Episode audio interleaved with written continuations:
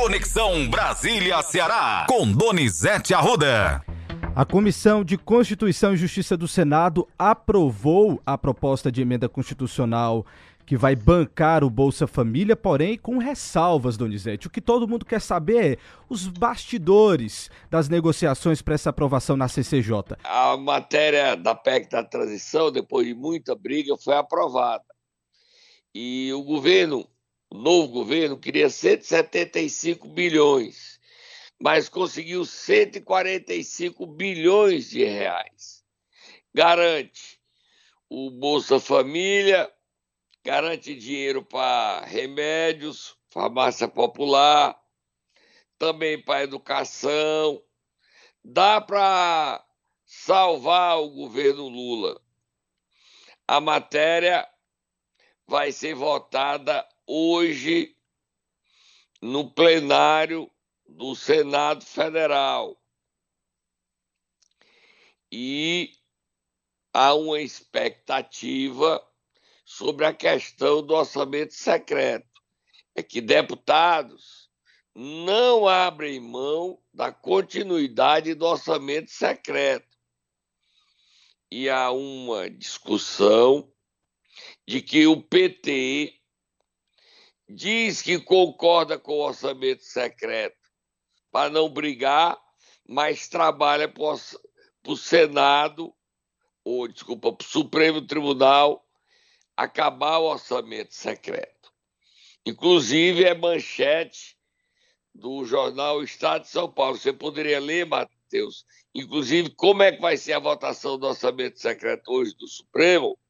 Posso sim, Donizete, mas antes da gente mudar de assunto, deixa eu colocar aqui para os nossos ouvintes alguns áudios que nós separamos com relação à PEC. Aí a gente troca de assunto assim que nós tá ouvimos, certo. porque Perfeito, obrigado. teve senadores cearenses durante ali a CCJ que discursaram, inclusive criticando né, a aprovação da PEC. Eduardo Girão e Tasso Gereissati. Vamos ouvi-lo? Vamos ouvi-los. Vamos ouvi-los. Eduardo. Alguns chamam de PEC da gastança, outro PEC Argentina. Para mim é uma PEC fim do teto. Então eu gostaria de fazer o pedido à Vossa Excelência que tanto a questão da audiência pública como é, o, o, a questão de ordem é, suscitada pelo senador Lazier, Lazier Martins fosse aqui deliberado amanhã, porque a gente vai ter tempo pelo menos de ler. Alguns chamam de PEC da gastança, gente, outro PEC. A gente ouve agora Tasso Gereissati, Donizete, que também falou durante a reunião na CCJ. Projetos sociais é unanimidade. Agora, os números que estão sendo contemplados é que são números que podem resolver o problema no primeiro tempo, no primeiro momento, resolver outros problemas, construção de estradas, pagamento de, de alguns setores, etc., outras obras inacabadas. No entanto, podem trazer, e o risco é grande, um prejuízo muito maior justamente essas famílias mais pobres. O Eduardo Girão virou um senador biruta de aeroporto, né, Matheus? Como ele está perdido né, no exercício do seu mandato. Ah, ele quer fazer oposição. Mas se o Bolsonaro tivesse ganho, essa PEC também estaria sendo votada. Esse dinheiro que está sendo liberado garantirá o funcionamento do, dos postos do INSS, das universidades, dos hospitais. E o Eduardo Girão, que está até na articulação para dar um golpe contra Lula no QG do golpe, visitando o QG do golpe ao lado do Braga Neto, ele está perdido. Ele quer ser oposição, mas não sabe ser oposição. E ele é, literalmente se tornou um senador que a maioria do Senado Federal não respeita, não leva a sério. Mas ele está indiferente a isso, continua fazendo suas loucuras. Já Tasso Gereissati, que poderia terminar o seu mandato de dois, 16 anos como senador e 12 anos como governador, dá o que? 28 anos de mandato legislativo e executivo, ele poderia terminar sem tanta raiva. Mas ele está com raiva, porque não foi reeleito, não pode nem ser candidato. E fica jogando contra o governo Lula. Só que não é o governo Lula, gente. É o país. É o país. Tem mais alguém falando aí, Matheus? O senador Alexandre Silveira, que era o relator. A gente tem sim, posso botar só um trechinho, Donizete, porque a gente já está com o nosso horário avançado e precisamos falar sobre a questão do orçamento secreto do STF. A gente pode botar só um trechinho. Vamos lá, Alexandre Silveira. Ficou aprovado 145 bilhões de reais de extrateto, mais os 23,9 bilhões que é vinculado a excesso de arrecadação com limite a 6,5% da, de 2021 então nós teremos é, 168 bilhões e 900, 900 para recomeçar um processo de reinvestimento no Brasil. Tá aí então, Donizete, senador Alexandre Silveira, que é o relator da PEC. Vamos botar aí Agora a história do orçamento secreto, você lê a, manchete do Estadão que eu lhe mandei, Matheus. Sim, o que, o que diz o Estadão? STF julga orçamento secreto, Congresso tenta mudar regras. O futuro do orçamento secreto será decidido em julgamento que começa hoje no Supremo Tribunal Federal. Os ministros vão analisar ações que questionam a constitucionalidade do mecanismo.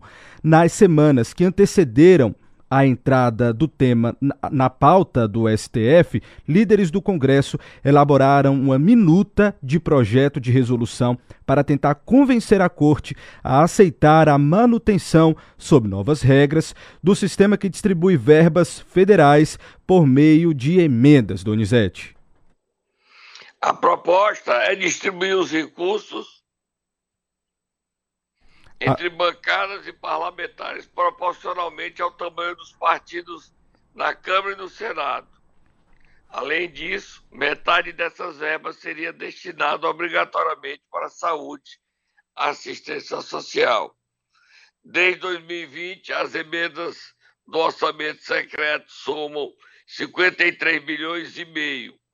Para 2023, o projeto de orçamento secreto da União reserva 19 milhões e 400 milhões.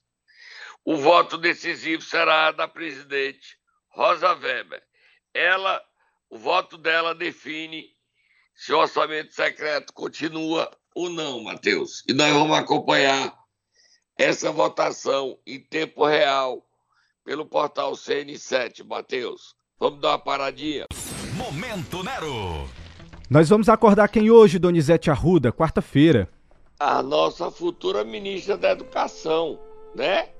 É a Isoda ou é, o, ou é o senador Camilo? Nós vamos acordar o senador eleito pelo estado do Ceará, Camilo ah, Santana. Ah, tá certo. Vamos acordar ele. Ele não vai ser ministro, não. Ele vai ser senador. Vai, Tata. Acorda, Camilo.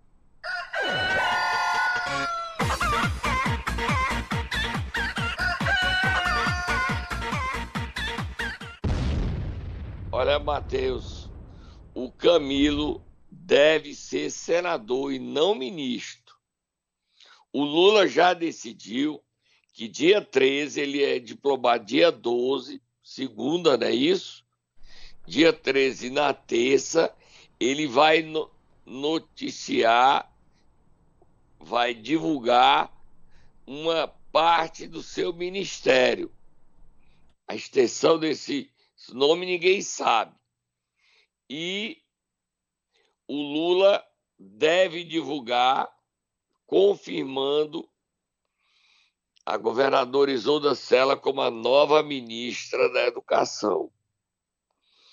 Camilo não deve ser ministro, e aí é dedução, por um motivo, só tomar fogo do muturo.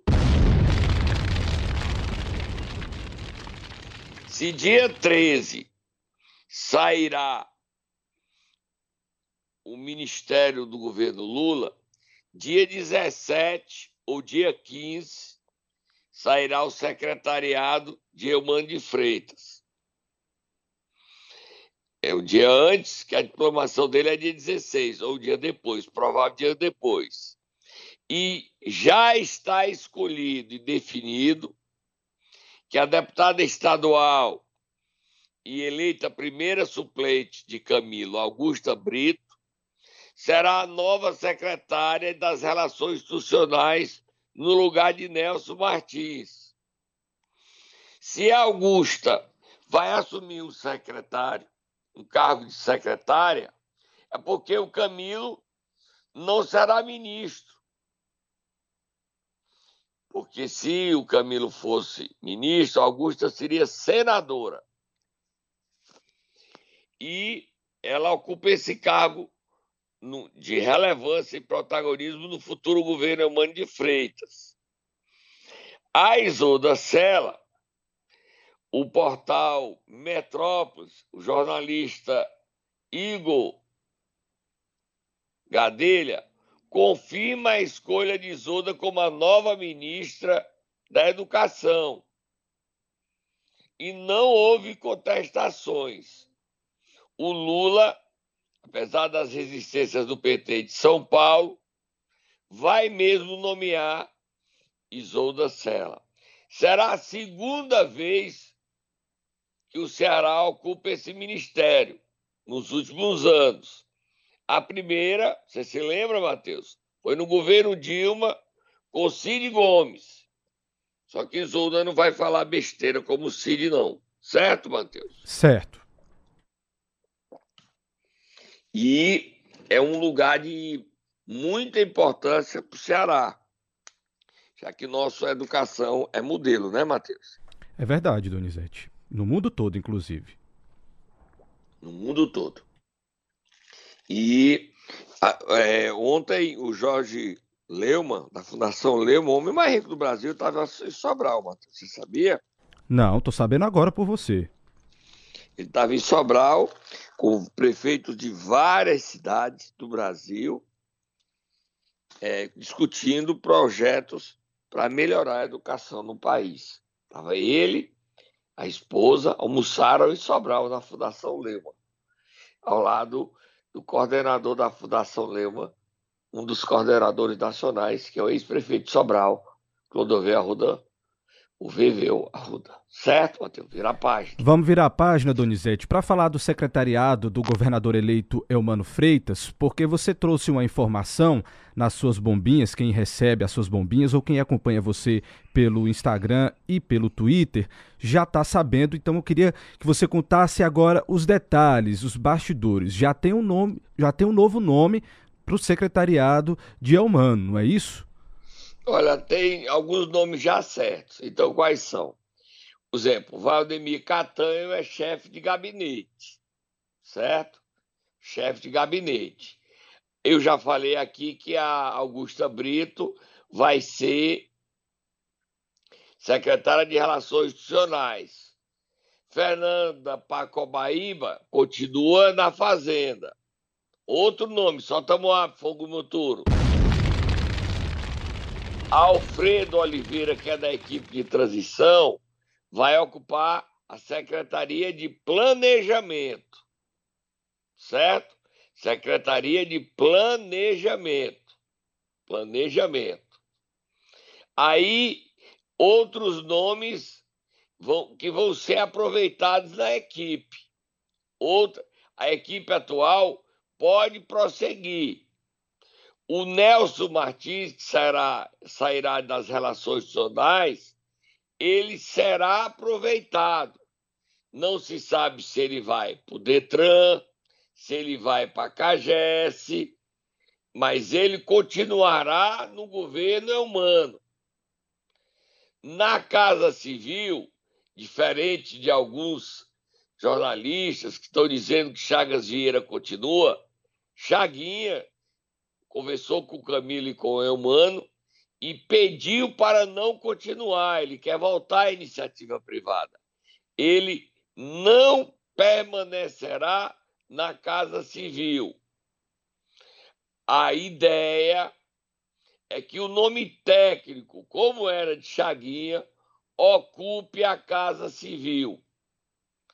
O nome ainda está para ser batido. Eu mando e Camilo passam essa semana fora do Ceará e do Brasil, num recesso, depois da vitória deles. E é o nome técnico, está sendo estudado alguns nomes. Não será político na Casa Civil, será o nome técnico para coordenar o governo.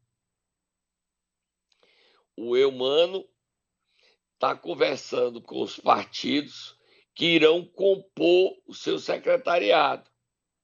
Há espaço para o PDT de Cid Gomes. Um dos nomes cotados é Idilvan Alencar, que assumiria a educação para permitir que Leônidas Cristino continue em Brasília como deputado estadual. E um deputado estadual será chamado, não sei qual, ainda está sendo escolhido, do PDT, para permitir que Bruno Pedrosa vire deputado estadual. Dois deputados do PT devem ser chamados para permitir que Niso Costa e Guilherme Sampaio virem deputados estaduais. Você vê começando a montagem do governo é humano, não é isso, Matheus? Tá dando para ver aí, né? Sim, a gente já tá vendo o negócio tomar forma. E nós não sabemos ainda quem serão os deputados estaduais do PT que vão assumir cargos, nem o deputado estadual do PDT. E Federal, por enquanto, é Edilvan. Mas a gente não sabe ainda quais pastas que esse povo vai ocupar. O Camilo, junto com o Elmano, com a Isolda, estão montando o governo. E essa semana eles tiraram a semaninha de recesso que ninguém é de ferro. Está sendo montada a equipe. O MDB vai ter uma secretaria ou duas, podendo ficar. O Aloysio Carvalho que está na controladoria do governo do Estado, está brigando para trocar esse cargo ou essa função de secretaria e voltar a ser diretor do Banco do Nordeste, cargo que ele já exerceu no governo Michel Temer. Ele preferiria trocar a secretaria é, da, do governo humano, ele foi agora secretário do Camilo, e ocupar uma diretoria no Banco do Nordeste.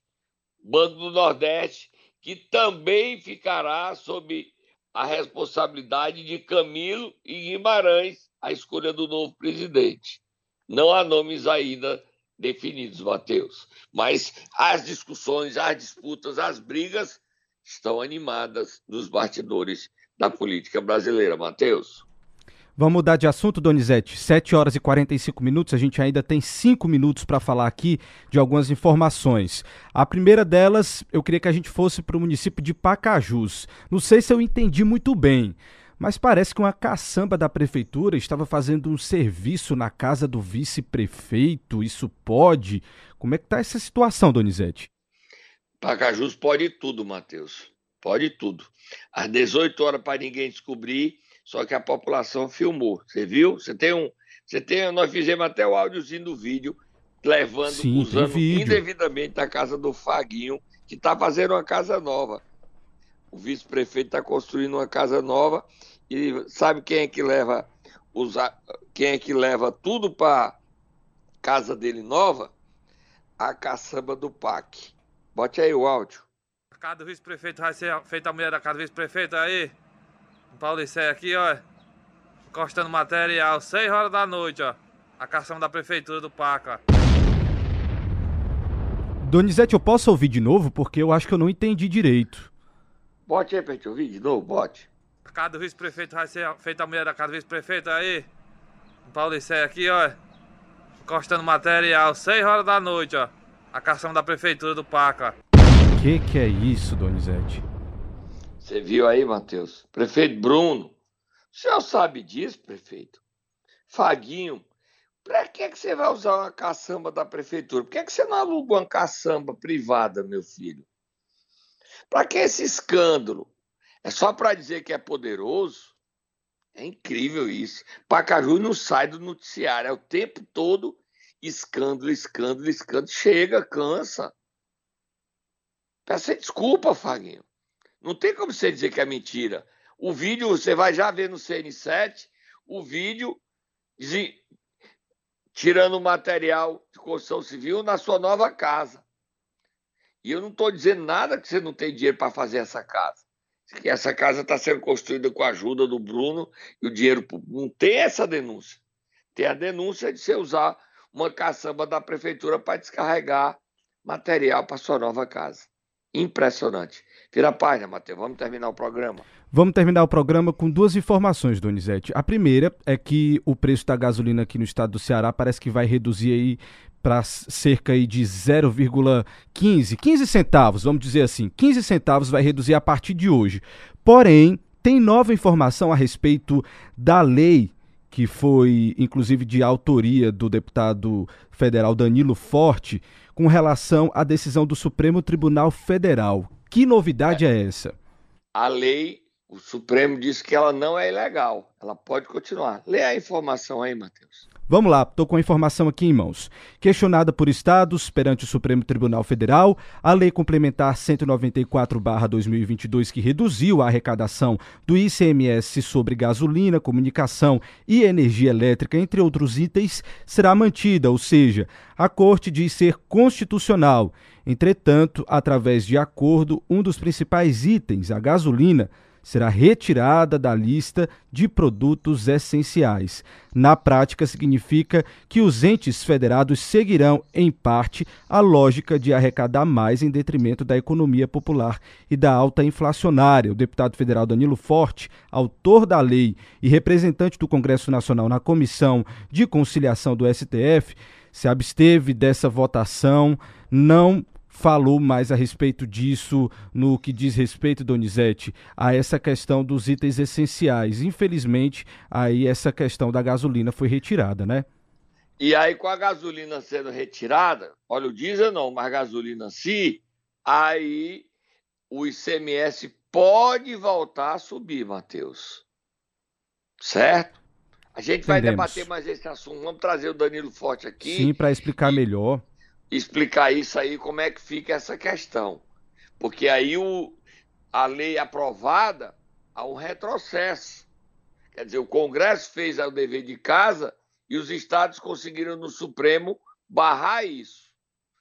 A gasolina não será mais essencial. Vamos trazer isso amanhã ele aqui para a gente discutir esse assunto. Vamos e Para terminar, a notícia que a gente sabe: o PDT do Ceará fará oposição ao governo é humano.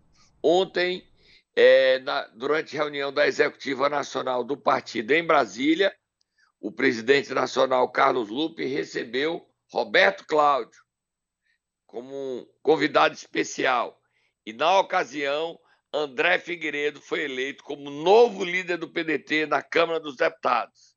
E lá discutiram que no Ceará, contra a vontade de Cid, a e obedecendo à vontade de Ciro, família Ferreira Gomes está dividida, o PDT fará oposição a Roberto Cláudio. E esses secretários para o PDT, como é que fica? Não serão secretários do PDT, serão secretários na cota de Cid Gomes.